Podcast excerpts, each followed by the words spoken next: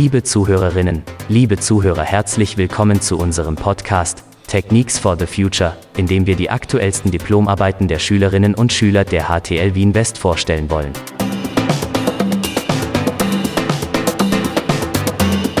Mein Name ist Herbert Sassofer und ich habe heute zwei Gäste und das sind Ferdinand Röder aus der 5a Hitten und Julian Ochsreiter auch aus der 5a Hitten.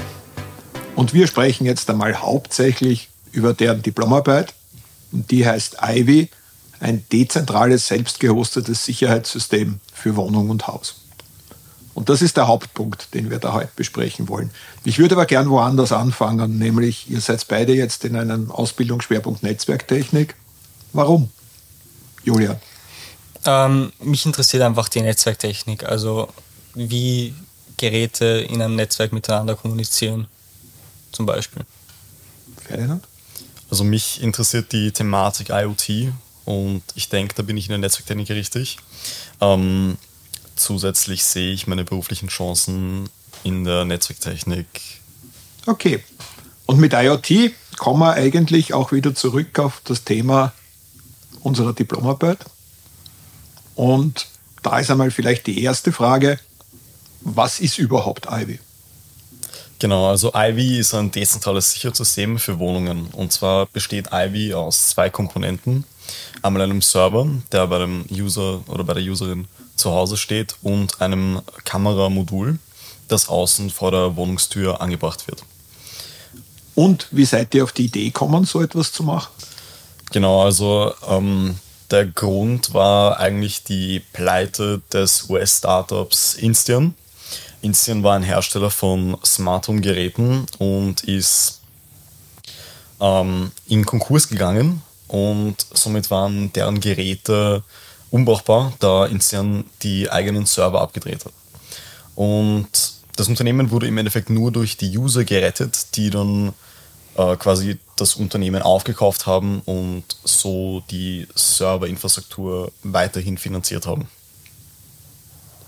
Und wie funktioniert das euch? Das Ganze funktioniert so, dass wir zwei Raspberry Pis haben. Einen, der ist in einem Überwachungsmodul drinnen und da ist eben auch ein Akku dabei für die Stromversorgung und eine Kamera. Diese Kamera liefert einen Livestream an einen anderen Raspberry Pi, der irgendwo in der Wohnung sitzt oder steht.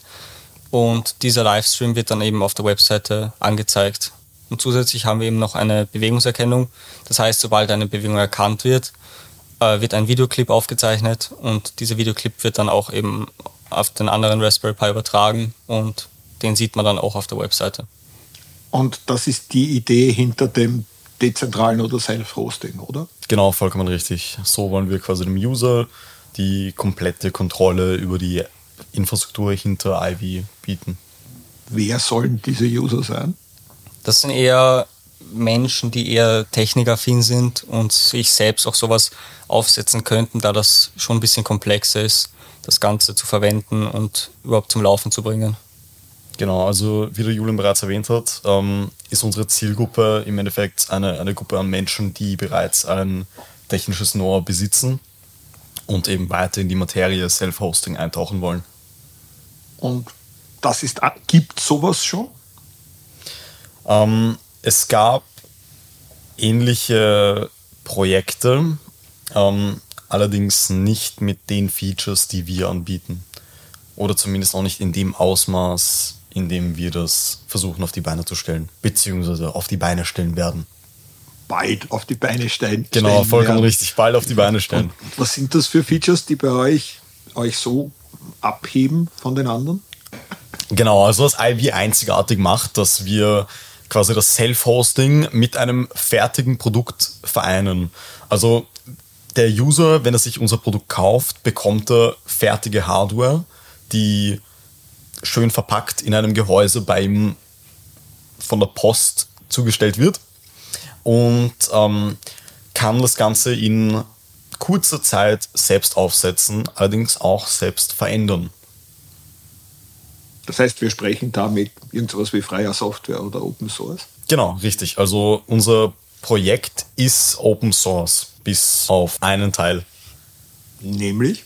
Ähm, das wäre die Authentifizierung am Anfang. Dieser Sicherheitsgründen versteckt? Oder? Genau, also wir haben uns dazu entschieden, ähm, externe Software dafür zu verwenden, weil ähm, wir aus Sicherheitsgründen gesagt haben, dass es wenig Sinn macht, wenn wir die Passwörter und quasi alle anderen Daten auf einem einzigen Server speichern.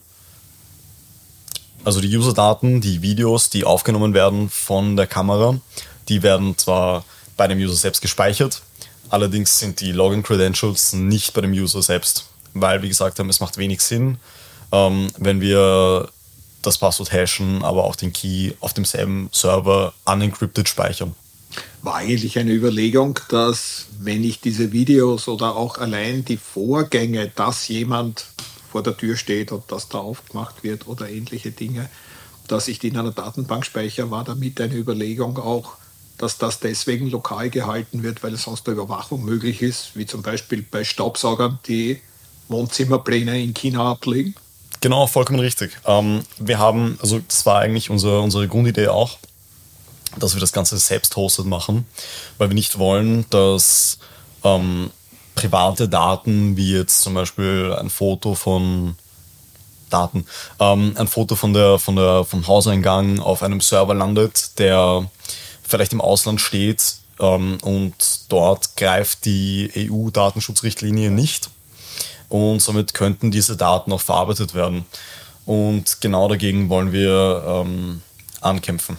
Jetzt könnte vielleicht auch einmal der Julian was ja, sagen. Ich meine, wichtig sind auch Informationen wie, wann verlässt man das Haus, wann kommt man wieder nach Hause, wann ist man nicht zu Hause, dass eben genau solche Daten nur wirklich bei einem User zu Hause sind und eigentlich das Haus nicht verlassen. Dass man möglicherweise auch verhindern kann, was es ja am Anfang von Foursquare gab, nämlich Landkarten, wo man nachschauen könnte, welche Wohnungen gerade unbesetzt sind, weil die Leute irgendwo essen sind und man sich dann entsprechend bei den Einbrüchen weniger Sorgen machen muss. Weil das wäre schon eine gewisse Gefahr ne, mit eurem Produkt. Natürlich, vollkommen richtig. Ähm, aber da komme ich gleich zum nächsten Punkt. Ähm, wir haben auch eine Telegram-Integration, dass auch wenn sie nicht zu Hause sind, sie benachrichtigt werden, wenn jemand vor ihrer Tür steht. Also das sehen sie quasi in der Telegram-App. Da bekommen sie eine Nachricht von einem, von einem Chatbot ähm, mit einem kleinen Thumbnail, auf dem sie auch sehen, wer vor der Tür steht. Und sie werden quasi direkt auch on the go informiert, sollte was passieren.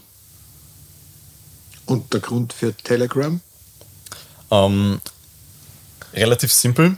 Ähm, es gibt eine fertige Telegram API, mit der das sehr, sehr einfach ist, äh, in, in ein existierendes Projekt zu implementieren.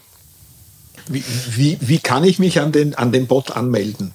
Wenn ich der Einbrecher bin, melde ich mich, probiere ich ein paar Bots durch, ob da zufällig Nein, mir also jemand Nachrichten schickt. Schönen guten Tag, er ist jetzt gerade gegangen. Also ich denke, das wäre so geplant, dass Sie Ihren Username auch wirklich in der Web-App, die wir ja auch zur Verfügung stellen, hinterlegen müssen. Und dort kommen Sie natürlich nur mit Ihren Login-Credentials hinein. Okay. Also das Ganze funktioniert so, dass es eben eine ID gibt für den Chat mhm. mit dem User und das wird dann eben nur in diese ID gesendet, die eben hinterlegt ist. Okay. Na, das klingt ja jetzt einmal recht gut. Gab es Herausforderungen?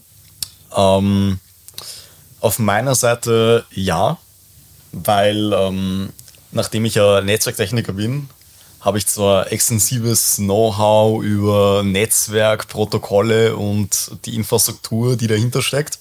Ähm, aber nicht unbedingt über Web Development. Also musste ich im Endeffekt JavaScript von vom Anfang an lernen und mich da einlesen und versuchen, mir das selbst beizubringen. Das war am Anfang eine Hürde. Mittlerweile ist es allerdings auch kein Problem mehr. Gut. Julian, was waren bei dir? Ähm, bei mir gab es das Problem, da die Motion Detection selbst gemacht ist, dass eben verschiedene Werte angepasst werden mussten. Also zum Beispiel, wie viel, wie viel Motion muss es geben, dass das Ganze ausgelöst wird oder wie lang muss diese Motion sein. Und dann gab es eben noch das Problem beim Livestream, wie das Ganze, über welches Protokoll das funktioniert und wie das Ganze gemacht wird. ich glaube, Julian, du kannst auch noch erwähnen, ähm, dass sich der Zuhörer oder die Zuhörerin das sich visuell vorstellen kann. Ähm, das Ganze ist auch verpackt in einem Gehäuse, ja. das du designt hast. Ja. Und dann auch 3D gedruckt hast. Äh, gab es da vielleicht Schwierigkeiten? Beim Design gab es sogar Schwierigkeiten, ja. Ähm, weil ich habe es zuerst mit einer Software namens Tinkercad gemacht. Und da gab es Probleme mit dem Scaling. Und ich konnte es eigentlich nicht wirklich fixen. Dann bin ich umgestiegen auf Blender. Da musste ich dann eben Blender erstmal erlernen. Aber das ging relativ schnell und dann habe ich das Ganze im Blender nochmal neu designt und dann eben 3D drucken lassen.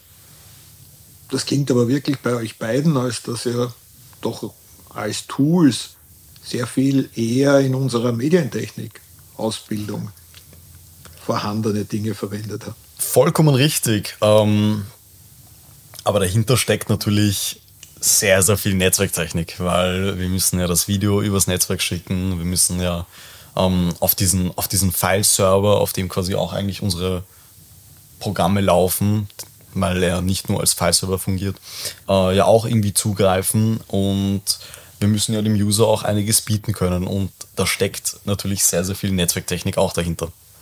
Also ein Großteil eben der Netzwerktechnik ist dann eben bei der Übertragung von den Videos und vom Livestream, weil das Ganze auch über HTTP läuft, also der Livestream zumindest.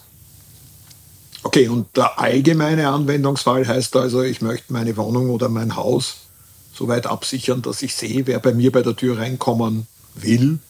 Vollkommen richtig, vollkommen richtig. Ähm, genau, also wir müssen dem User natürlich auch was bieten. Genau das wäre es eben, dass der User oder die Userin ähm, die eigene Haustür, also die, die eigene Wohnung im Endeffekt, ähm, schützen kann, benachrichtigt wird, sollte jemand vor der Haustür stehen, aber auch selbst in die Materie Self-Hosting ein bisschen eintauchen kann und sich näher mit der Thematik beschäftigen kann. Okay, ja, dann bedanke ich mich bei euch beiden, dass ihr uns da einen Einblick in eure Diplomarbeit gegeben habt. Gerne. Gerne. Und vielleicht trifft man sich wieder vor dem Mikrofon ja. oder auch außerhalb. Ja. In zwei Wochen geht es wieder weiter mit unserer Podcast-Serie. Und zwar diesmal zum Thema berufsbegleitendes Lernen. Und zwar aus der Sicht von drei Studierenden unserer Abendschule. Danke, dass du dabei warst. Ich wünsche dir eine schöne Woche und hoffe, dass wir uns bei der nächsten Folge wieder hören.